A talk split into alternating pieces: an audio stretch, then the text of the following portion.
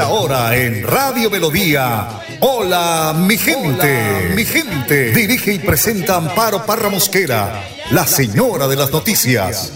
Hola, mi gente. Programa de orientación periodística y de servicio social al servicio de Bucaramanga y Santander y con los hechos que suceden diariamente en el país. De lunes a viernes, de 8 a 8 y 30 de la mañana, para que usted esté bien informado. Señoras y señores, con ustedes. Amparo Parra Mosquera, la señora de las noticias. Ay, ay, ay, qué bonita es esta vida. Y aunque no sea para siempre, si la vivo con mi gente, es bonita hasta la muerte con aguardiente y tequila. Claro que esta vida es muy bonita si la vivo con mi gente, oyentes de Hola mi gente, muy pero muy buenos días. Les saludo hoy jueves 11 de agosto. El estado del tiempo a esta hora de la mañana, según el IDEAN, 19 grados de temperatura y cielo despejado. Como siempre, Arnulfo Fotero en la edición y musicalización de este su programa Hola mi gente. A las 8 de la mañana, un minuto, los invito que escuchemos la prédica de hoy del Padre Luis Azán. Juan 12 del 24 al 26. El trigo da vida. Lo primero que vemos es que muere. Vos y yo sabemos que hay cosas a la cual tenemos que morir. Pero es para cosas mejores. Sí, para cosas mejores. Porque vos lo tenés en claro eso. Morir a gustitos personales. Como por ejemplo esa mamá que quiere ver tal programa de tele. Pero sus hijos en ese mismo instante le piden que le ayuden con las tareas. O ella se acuesta a dormir un ratito a la siesta y le piden que por favor venga rápido porque pasó no sé qué. Eso es morir. Es morir a uno pero para los demás. Como ese padre o madre de familia que debe ir a laburar para darle lo necesario a su familia. Hasta conocí personas que buscaban otro trabajo más, casi trabajando 18, 20 horas al día para pagar el viaje de egresado de su hija. ¡Wow! Eso es también morir. Hay muchas formas de morir a uno para vivir y dar vida. Vos, ¿a qué morís para ayudar a la vida del otro? ¿Morís a ciertos gustitos personales o no morís a tus gustitos personales? ¿Podría mencionar tres cosas que moriste vos por otros?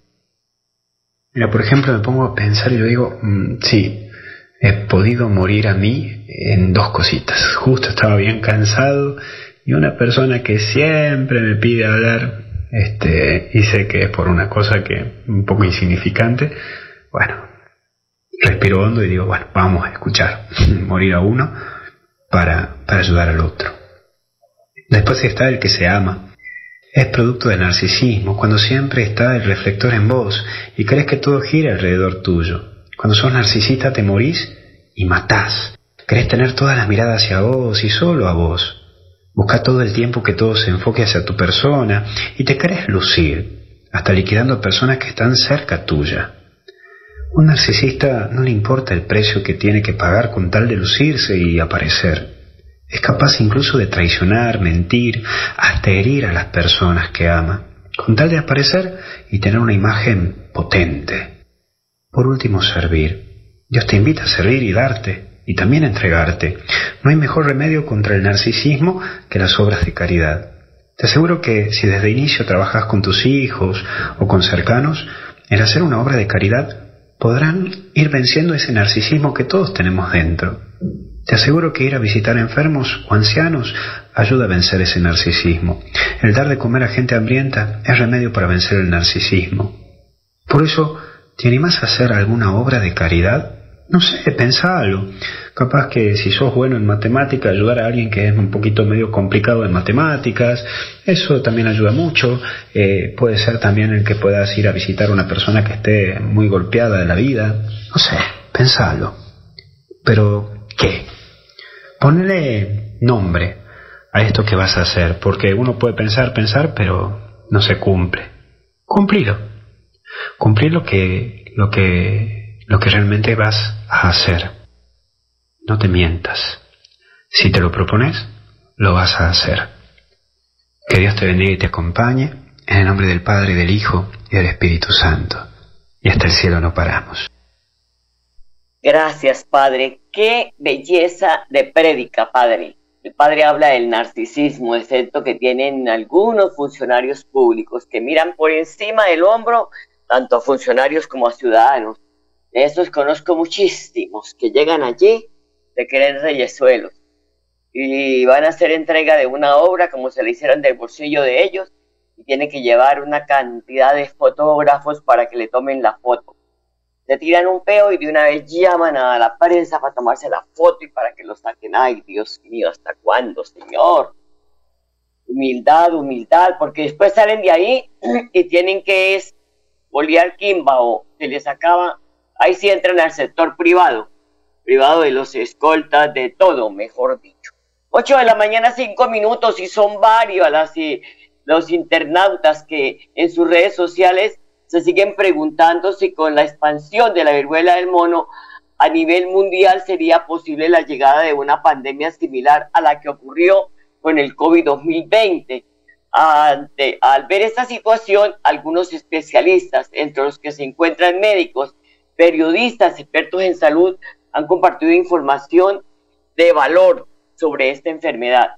Por ejemplo, el doctor uruguayo Julio Medina estaba leyendo informa que en su cuenta de Twitter dice que la viruela sísmica no se propaga fácilmente de persona a persona, sino que se da por el contacto de material infeccioso, de lesiones en la piel de una persona infectada a través de gotas de respiratorias en contacto cara a cara, pero en un tiempo prolongado de exposición.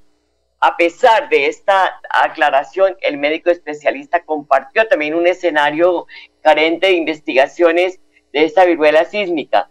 Dice que aún hay datos insuficientes para concluir que el virus ha adquirido o no una ventaja evolutiva que le permita eh, pues, transmitirse con mayor fuerza y de manera eficiente los científicos investigan si es posible que ahora contagie más a las personas. Una de las certezas que tienen los expertos es que la enfermedad de la viruela no es desconocida, a diferencia de lo que ocurrió con la COVID-19.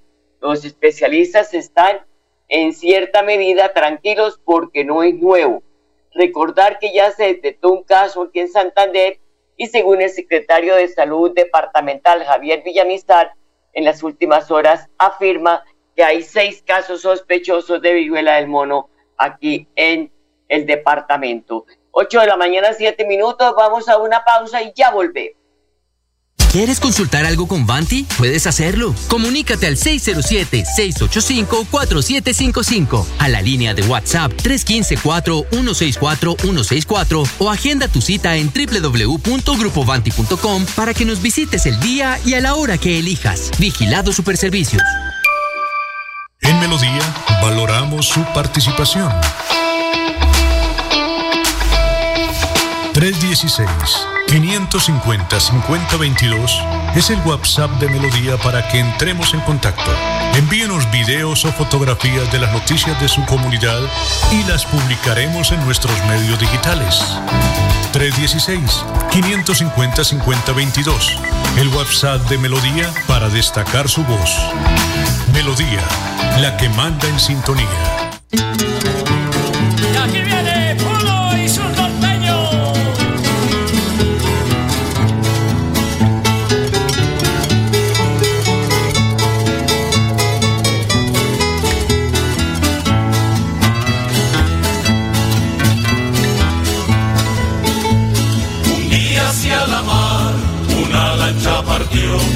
Su paso dejó un nido de ilusión y en la playa quedó triste y confiada la mujercita que dulcemente cantó.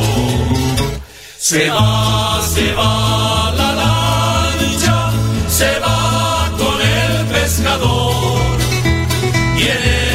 Son las 8 de la mañana, 9 minutos, 8 de la mañana, 9 minutos. Quiero compartir con ustedes una información que ha publicado el periódico Vanguardia, que la leí con mucho entretenimiento, eh, eh, eh, pues ayer, con mucha dedicación, perdón, porque la titula Río que abastece a Bucaramanga sigue con altos niveles de mercurio.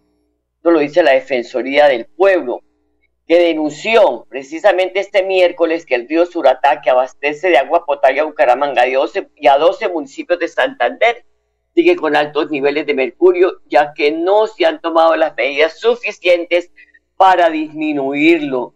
De acuerdo con la información entregada por la Defensoría el 28 de julio del 2022, el acueducto de Bucaramanga dio a conocer el resultado de las muestras realizadas en este lugar arrojando un aumento significativo de los niveles de mercurio en el río. Los niveles de este metal pasaron y aumentaron entre enero y julio del 2022 de 100 microgramos a 163 microgramos por litro.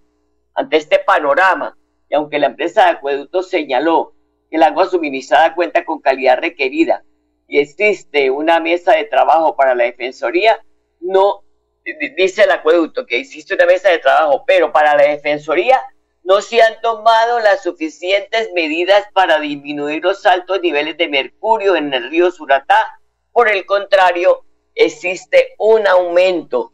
Parémosle bolas a esto, porque es que están en las noticias y como que, ay, pasó algo, pero no, no, no ha pasado nada. No, sí está pasando. Esto es una noticia muy grave, muy delicada, porque los tienen tragando agua contaminada con un metal que es fatal para la salud. Yo no soy médico ni, especialista, pero sí sé que es algo muy perjudicial para la salud porque uno tiene que leer para salir de la oscuridad. Y eso lo dicen los expertos. Son las 8 de la mañana, 11 minutos. Ya pueden inscribirse con su equipo para competir y ganar la Supercopa de Microfútbol BG a, o sea, Bucaramanga 400 años, evento que se disputará del 17 de septiembre al 22 de diciembre en diferentes canchas de la ciudad. Serán 200 equipos de la capital santanderiana en ramas masculina y femenina. Así que padres de familia, averigüen los requisitos para que se puedan inscribir. Y el gobierno de Santander anuncia uh, pan de seguridad para proteger vidas en zonas rurales del departamento. Esto lo dice el secretario del Interior, John Jaime Ruiz, que explica que se trata de una estrategia que busca ampliar la red de participación cívica a través de la comunicación directa con el Gaula Militar de Santander mediante radios Gama UHF. Escuchémoslo. Estuvimos en compañía del Gaula Militar en el programa de la red de cooperación que existe en el departamento de Santander. Es muy importante para el señor gobernador Mauricio Aguilar maximizar recursos y seguir ampliando esta red. Precisamente debido a esto, el señor gobernador dio la instrucción de que desde la gobernación de Santander invertiremos 600 millones de pesos en finca segura. Esto para ampliar la cobertura de esta importante red de participación ciudadana. Maximizaremos la red que ya existe, actualizaremos precisamente el, software eh, con una tecnología en la cual, mediante el botón de pánico, nuestro gaula militar podrá en tiempo real eh, tener las coordenadas exactas de la persona que activa este elemento y también eh, tendremos que instalar unas repetidoras para de esta manera poder cubrir el 100% de nuestro departamento. Estaremos también trabajando de la mano con nuestra Policía Nacional y también el señor gobernador destinó 500 millones de pesos para alarmas comunitarios, con lo cual trabajaremos precisamente en los corregimientos eh, de nuestros municipios, del cual les daremos tecnología a nuestra Policía Nacional en, en los municipios, en los corregimientos, eh, mediante la cual se podrá hacer monitoreo mediante cámaras, botones de pánico eh, y radios para entre todos seguir construyendo la seguridad. La seguridad no es de la policía y del ejército, la seguridad es un bien que entre todos debemos construir y cuidar. Bueno, pues se trata de un gran y buen proyecto porque lo que pide la gente en el sector rural es seguridad. Ojalá esto se haga y que de verdad funcione, porque es que los frentes de seguridad muchas veces los abandonan, no están pendientes de los equipos, los instalan incluso en eh, personas que ya son canzonas que por nada eh, eh, eh, anuncios en estas cornetas que no tienen que ver con la seguridad de los barrios. Entonces esto es muy importante y ojalá se le haga un seguimiento a este proyecto. 8 de la mañana, 15 minutos, una pausa, ya venimos. Recuerda que es importante realizar la revisión periódica obligatoria de tus gasodomésticos cada cinco años. Consulta la fecha máxima en tu factura de gas natural Vanti y permítenos seguir haciendo parte de tu día a día. Vigilado Superservicios.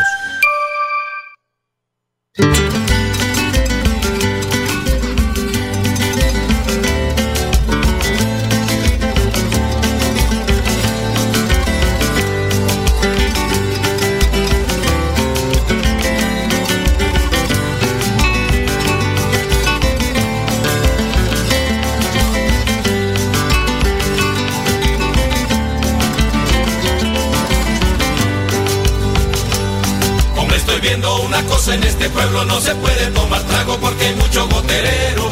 Y se la pasan los domingos recorriendo, no se les escapa tienda, cantina ni granero. Hay un Jorgito, un Luis Carlos, un Domingo, un Josué, un Ángel Miro, un hijo de María Imelda.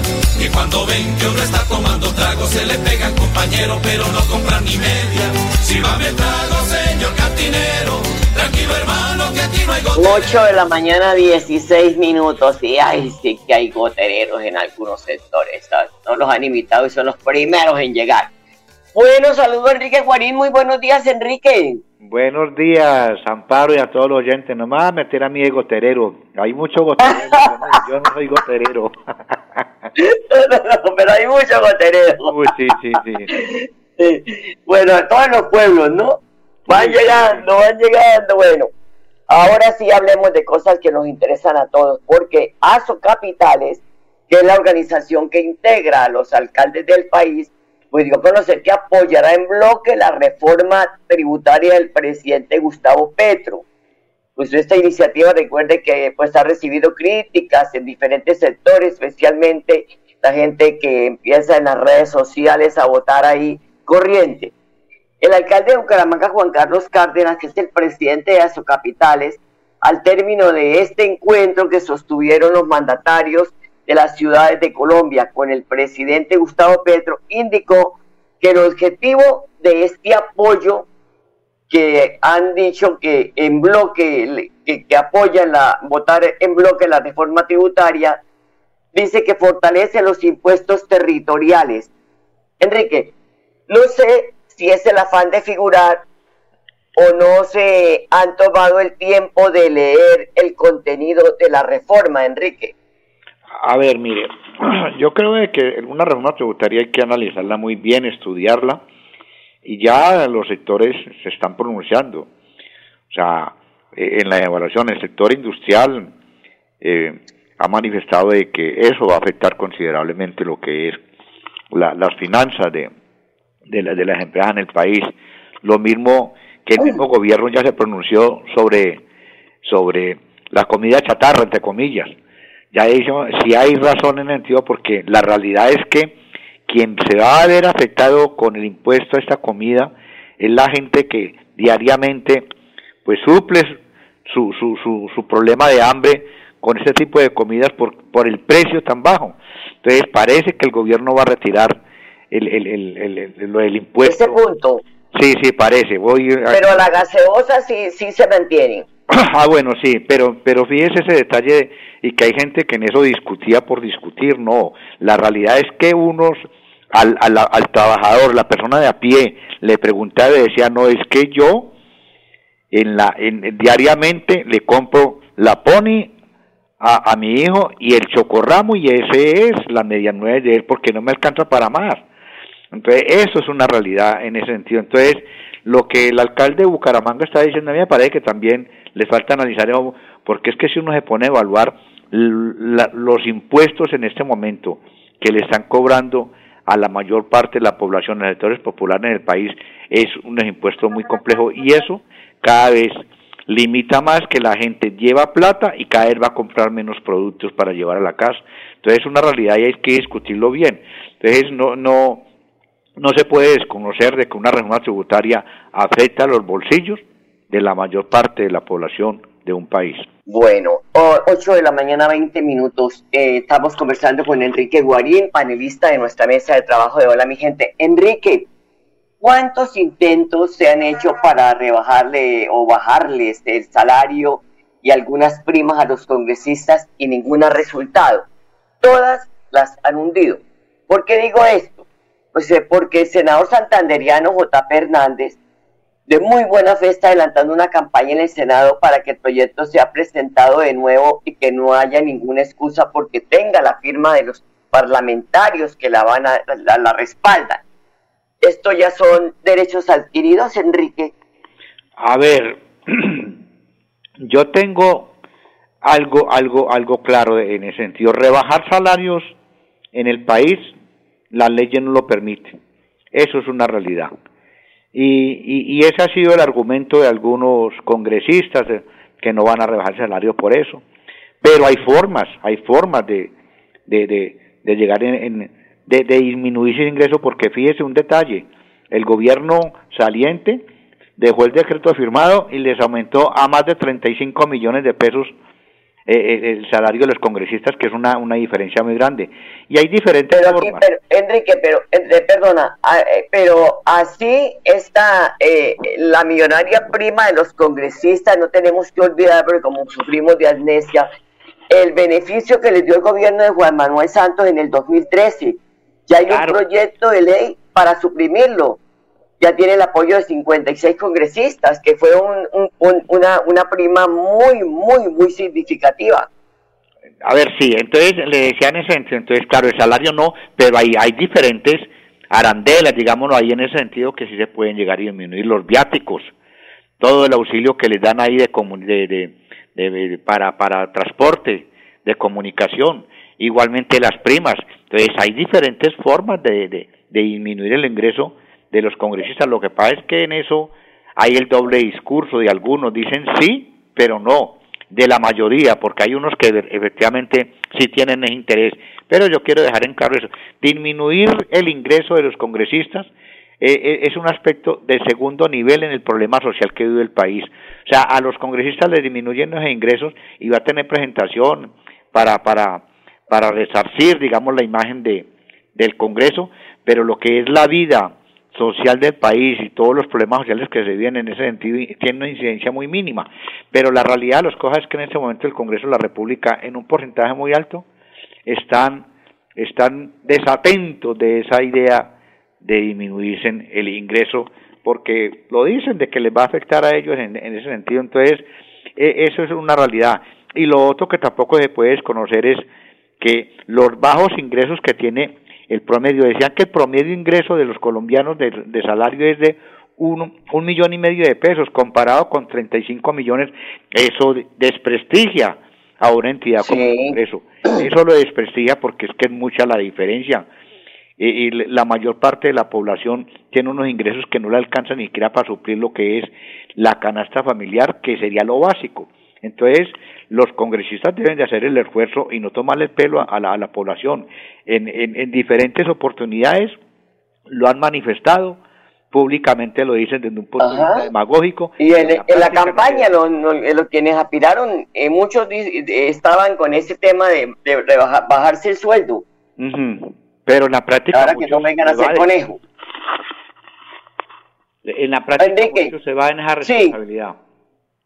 Bueno, Enrique, porque esto, eh, una inquietud que tengo, no solo toca a representantes y senadores, también a las altas cortes y a otro grupo de las altas esferas del gobierno, del, Estado, funcionarios del Estado. Pues en este momento el debate está sobre los congresistas porque, claro, a las altas cortes en ese sentido, los salarios y todo eso, pues los tendrían que mirar otra forma en ese sentido, pero disminuir los salarios en el país legalmente no es fácil.